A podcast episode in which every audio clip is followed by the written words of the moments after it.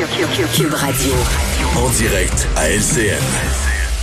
On retrouve Mario Dumont dans les studios de Cube Radio à Montréal. Euh, Mario, encore un échec de l'UPAC. C'était déjà gênant après l'affaire Wallet. Là, c'est maintenant honteux.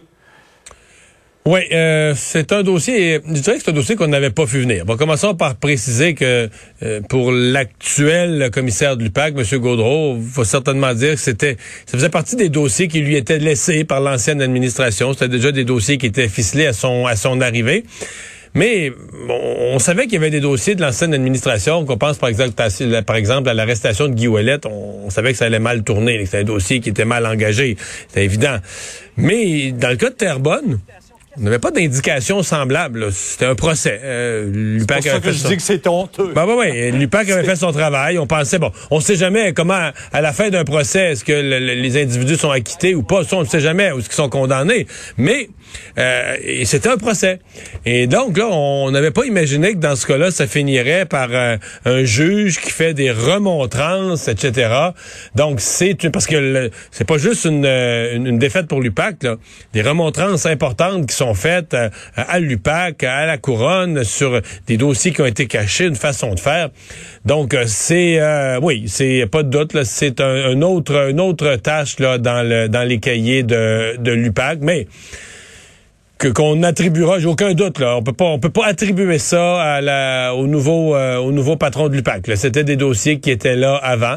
qu'est-ce qui s'est passé, quelle méthode, quelles mauvaises habitudes, c'est peut-être quelque chose qu'il faudra auquel on devra quand même répondre éventuellement là. Rien pour établir la crédibilité quand même de l'UPAC, Mario, avouons-le. Euh, non, non, c'est ça. Oui. Euh, maintenant, parlons de François Legault, parce que demain, euh, il fait monter les attentes pour son discours de demain. Ben, déjà, la semaine dernière, le ministre de la Santé disait qu'il fallait y aller d'une réorganisation au niveau de la santé. Mais M. Legault a commencé à préciser même. Ah, pour moi, il y a deux ingrédients dans le, dans le discours. Il y a les, les urgences, urgences, des choses qui sont là dans l'immédiat. Je les nomme étant la santé et euh, la pénurie de main d'œuvre. Ça, c'est deux comme des feux là, qui sont des, feux qui brûlent que le gouvernement doit éteindre. Euh, mais un discours inaugural, ça doit être plus que ça. Là. Tu peux pas simplement faire un discours inaugural où tu t'attaques ou tu discutes des sujets qui sont les, les, urgences du moment. Tu dois quand même présenter la vision de ton gouvernement.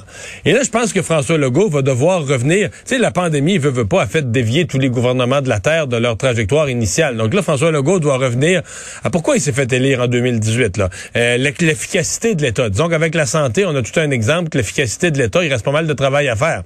Donc, le, un gouvernement efficace, l'économie. Euh, donc ça doit remettre là, les grandes priorités qui étaient les siennes au départ, euh, doit les, remettre. C'est ça le but d'un discours inaugural, hein? c'est de, de, repartir une nouvelle session, donc de recentrer les priorités d'action de son de son gouvernement.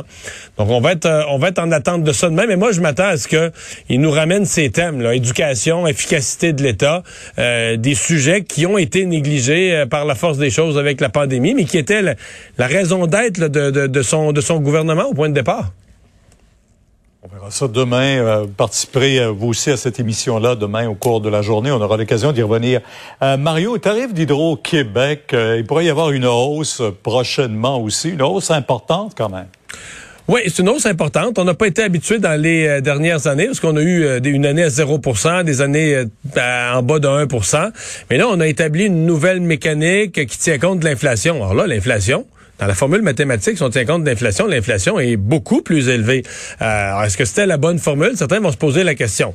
Maintenant, il y a une chose qu'il faut dire. Je sais que le public déteste quand on dit ça. On trouve tous qu'on paye cher, mais on est ceux qui payons le moins cher au monde. Ça va être encore vrai avec le 2,5% On est ceux qui payons le moins cher au monde notre électricité. Et je voyais aujourd'hui, euh, par exemple, Québec solidaire, le Parti libéral, qui disait il faut geler, il faut geler les tarifs d'électricité. Hey, ces partis-là peuvent plus se dire écologistes. D'habitude, ils ont dit on gaspille l'électricité au Québec. Parce qu'on paye moins cher, on n'aime pas ça se le faire dire, mais on gaspille, on dépense beaucoup plus d'électricité que la plupart des autres peuples. Ben, évidemment, qui payent très cher l'électricité. Quand l'électricité est chère, comme en Europe, tu sors d'une pièce, tu fermes la lumière. Euh, la nuit, tu fermes le chauffage des pièces qui sont pas utilisées.